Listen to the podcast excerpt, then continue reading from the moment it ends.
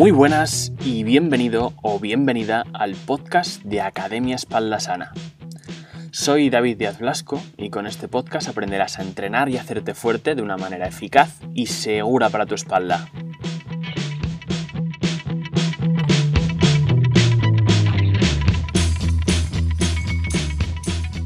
En el episodio anterior comenzamos a hablar sobre la organización del tiempo con el objetivo de ir desechando poco a poco la excusa recurrente de no tener tiempo.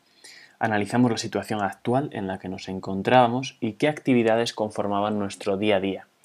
Hoy comenzaremos a transformar esa rutina, a diseñar nuestros días y planificar para que nada importante se quede fuera. Comenzamos.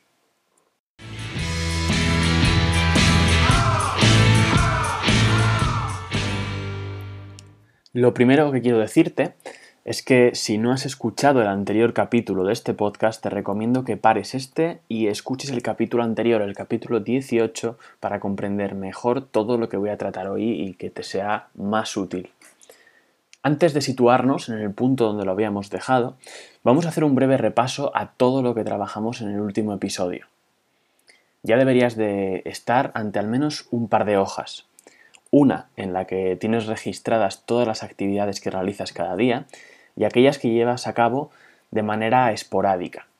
En la otra hoja se encontrará tu cuadrante, la clasificación de esas tareas según sean importantes y urgentes, cuadrante 1, importantes pero no urgentes, cuadrante 2, urgentes pero no importantes, cuadrante 3, y por último aquellas que ni son importantes ni son urgentes, que se sitúan en el cuadrante 4. Visto esto, podemos detectar ciertas tareas o actividades que quizás se repitan con mucha frecuencia y pertenezcan al cuadrante 4. En estos casos tenemos que intentar reducirlas al máximo o incluso suprimirlas si realmente consideras que son pérdidas de tiempo. Una vez hecho este análisis, haber decidido tareas que quieres suprimir, reducir su frecuencia y aquellas que quieres eliminar, vamos a empezar a planificar. Un hábito que realizo todas las semanas es sentarme delante de la agenda los domingos o, bueno, o lunes por la mañana, cada uno lo que eh, según se adapte mejor a su horario. Y lo primero que hago es en la primera hoja de la semana anotar los objetivos que me planteo esa semana en concreto. No suelen ser más de tres, porque si no, no sería demasiado realista o no serían demasiado concretos esos objetivos. Y al lado de estos objetivos, escribo una serie de tareas que tengo que llevar a cabo para acercarme o lograr esos objetivos. Esas son las tareas importantes de esa semana. Tras esto, ubico dentro de cada día y hora aquellas tareas del cuadrante 1, las que son importantes y urgentes. Esto puede ser, por ejemplo, las horas de trabajo, de tu horario laboral o en mi caso las horas de trabajo presencial. Una vez que ya tienes aquellos eventos a los que no puedes ni evitar ni reemplazar, continuamos rellenando nuestro horario. Para esto es importante conocer la naturaleza de cada tarea que te falta por ubicar. Me explico, por ejemplo, en el cuadrante 3 probablemente sean tareas más mecánicas y repetitivas que no requieren de una gran creatividad, mientras que las tareas del cuadrante 2 quizás sean más creativas o actividades que requieren de una mayor fuerza de voluntad para llevarlas a cabo, como por ejemplo puede ser entrenar. Teniendo esto en cuenta, analízate, conócete y determina cuáles son tus horas o tus momentos del día en los que más energía, fuerza de voluntad o creatividad tienes. En mi caso, Suele ser por las mañanas, por tanto, intento ubicar las tareas del cuadrante 2 en las primeras horas del día. Es una manera también de, empezar el día con actividades importantes que cuestan esfuerzo pero sabes que te acercan un poquito más hacia tu objetivo. Estos momentos los intento dedicar a leer sobre temas que me haya propuesto, estudiar, pensar contenido, como por ejemplo este podcast, y también para entrenar, no siempre me es posible entrenar a primera hora del día, pero intento hacerlo con la mayor frecuencia posible.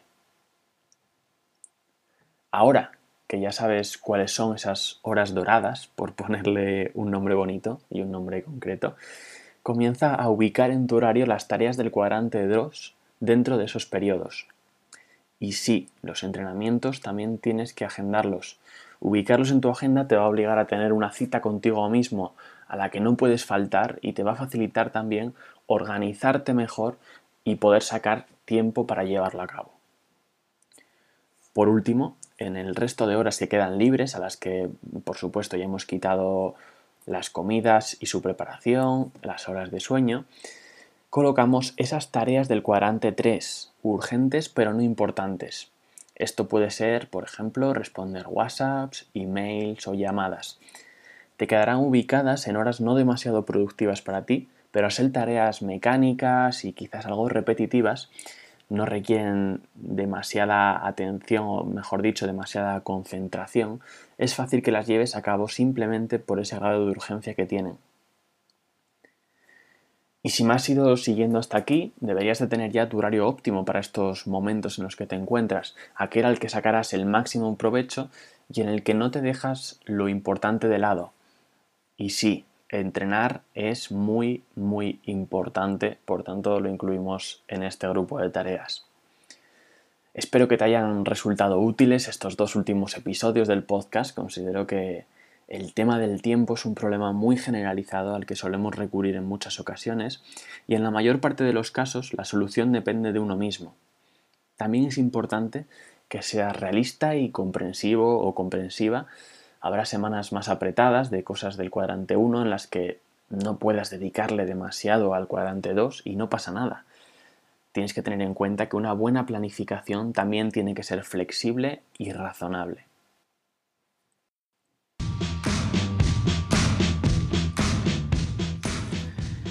Esto ha sido todo por hoy. Me encantaría que me dejases tu opinión en comentarios o en el Instagram arroba Academia Espaldasana. Nos vemos dentro de dos semanas con un nuevo episodio. Hasta entonces me puedes encontrar en Instagram o dentro de la Academia Espaldasana, con la que ayuda a las personas a volver su vida más activa y comiencen a entrenar de una manera eficaz y segura para su espalda.